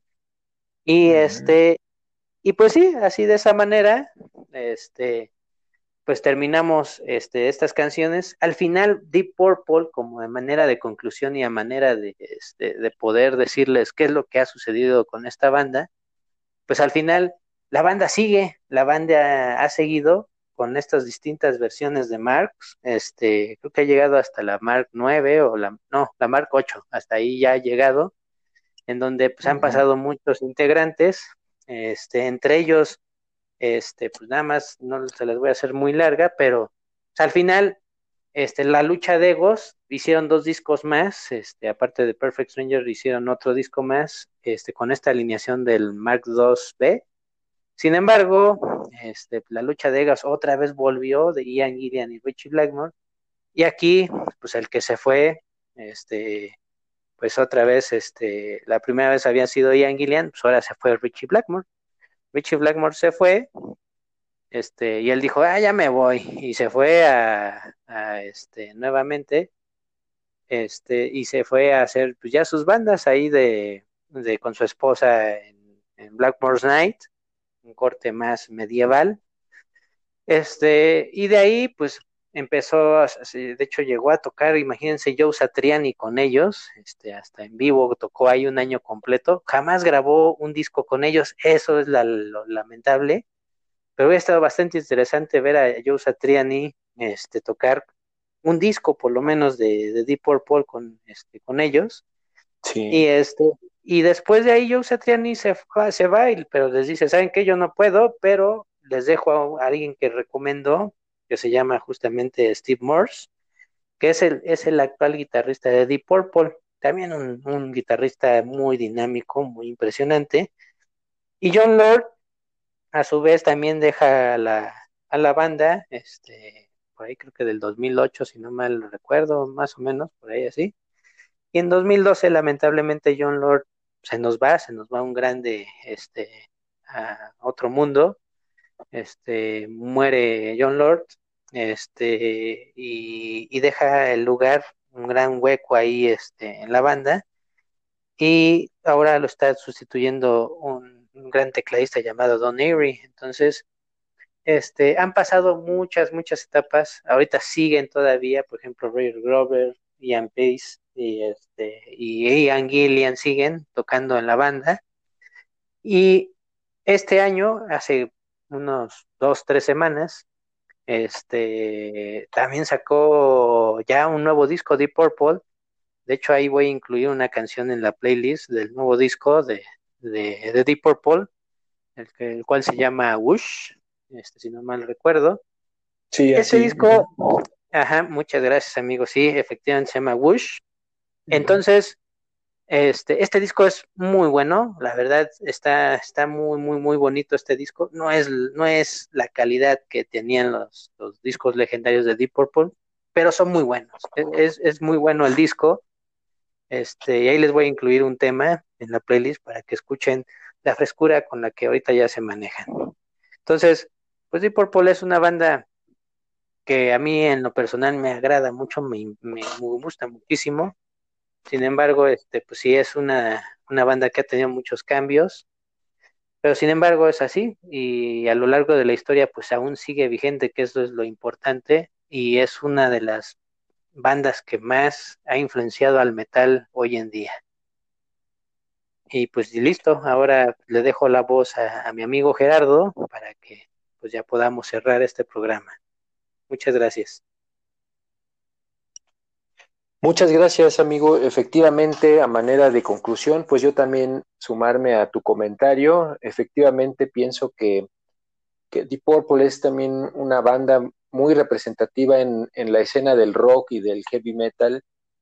Y pues como lo hemos venido diciendo con Black Sabbath, con Led Zeppelin y ahora con Deep Purple, eh, aunque su sonido no es, digamos, eh, en su origen algo así como lo que ahora eh, escuchamos como el heavy metal, sí son bandas que han tenido una influencia enorme en otros músicos, en otras bandas, y que y cuyo estilo ha servido para que se generen otros nuevos estilos, otras nuevas variantes, y eso es lo importante que tienen estas bandas que justamente pues lo, lo que tienen de particular es como si fueran los cimientos, como estamos haciendo un ejercicio como si estuviéramos construyendo una casa, digamos, y pues tenemos que empezar por los cimientos para que se pueda después ir desarrollando toda la estructura que hay encima. Y eso es justamente lo que ha pasado eh, en las etapas posteriores eh, de la escena del rock, pues siempre los cimientos ya están establecidos con estas bandas, eh, con los Beatles, Led Zeppelin, Black Sabbath, eh, particularmente pues Black Sabbath, Led Zeppelin, Deep Purple ya son cimientos más hacia un rock más pesado. Y Deep Purple es una banda que lo personal también me ha gustado mucho eh, desde hace pues ya bastantes años eh, me han gustado y escucho sus discos. A mí particularmente me gusta mucho esa primera etapa, los tres primeros discos. O sea, John Lord era un magnífico pues tecladista se me hace un músico pues muy bueno eh, en su instrumento, en su composición. Eh, y, y, pues justamente eh, e, esos discos para mí pues siempre me traen buenos recuerdos de hace muchos años. No obstante, también los discos pues de la etapa digamos más pesada de Deep Purple también me gustan mucho. y, y, pues también son temas que, por ejemplo, Smoke on the Water es, es como el clásico que yo creo que todos los que alguna vez estamos aprendiendo a tocar guitarra, pues es como el primer, de los primeros riffs que dices, pues me lo voy a aprender. Yo me acuerdo que en, en mi caso así fue, cuando estaba aprendiendo a tocar guitarra, pues dije, bueno, pues este riff está muy padre. Y además no es muy difícil de hacer, la verdad. Entonces, pues es como, es como el primero con el que dices, pues órale, vamos a hacerlo. Y, y pues lo haces y todo el mundo dice, órale, te sabes Smoke on the Water, ¿no? Es como la clásica para que, que puede servir un poco para, para impactar, pero en realidad, pues como lo decía la propia ah, banda, pues es un riff muy sencillo, pero lo sencillo, como lo sabemos por muchas cosas en la historia, no necesariamente es malo, a veces lo sencillo pues es una cosa verdaderamente que crece hacia algo importante, hacia algo muy grande, y así fue con esta canción. Y en general, pues la historia de Deep Purple es muy extensa, es muy vasta. Quisimos nada más hacerles una pequeña pues reseña de, de, algunas canciones que consideramos importantes. Y pues les agradecemos mucho eh, el que nos hayan escuchado y que nos sigan en, en, nuestras redes, en todo lo que tenemos para ustedes, que estén al tanto de nuestro podcast. Como saben, lo valoramos mucho, es algo que representa mucho para nosotros, que nos escuchen. Y pues muchas gracias por el tiempo que le brindan a este podcast. Yo, por mi parte, es todo. Me despido. Muchas gracias a ti también, amigo, por todas tus aportaciones, tus comentarios. Y pues nos vemos en el próximo episodio, o mejor dicho, nos escuchamos, porque realmente no nos podemos ver, pero por uh -huh. lo menos nos estamos escuchando. Y eh, pues hasta la próxima, amigos. Sigan disfrutando del rock y nos vemos, nos escuchamos en el próximo episodio. Amigo, hasta luego. Hasta la próxima. Hasta la próxima, amigo. Muchas gracias a todos.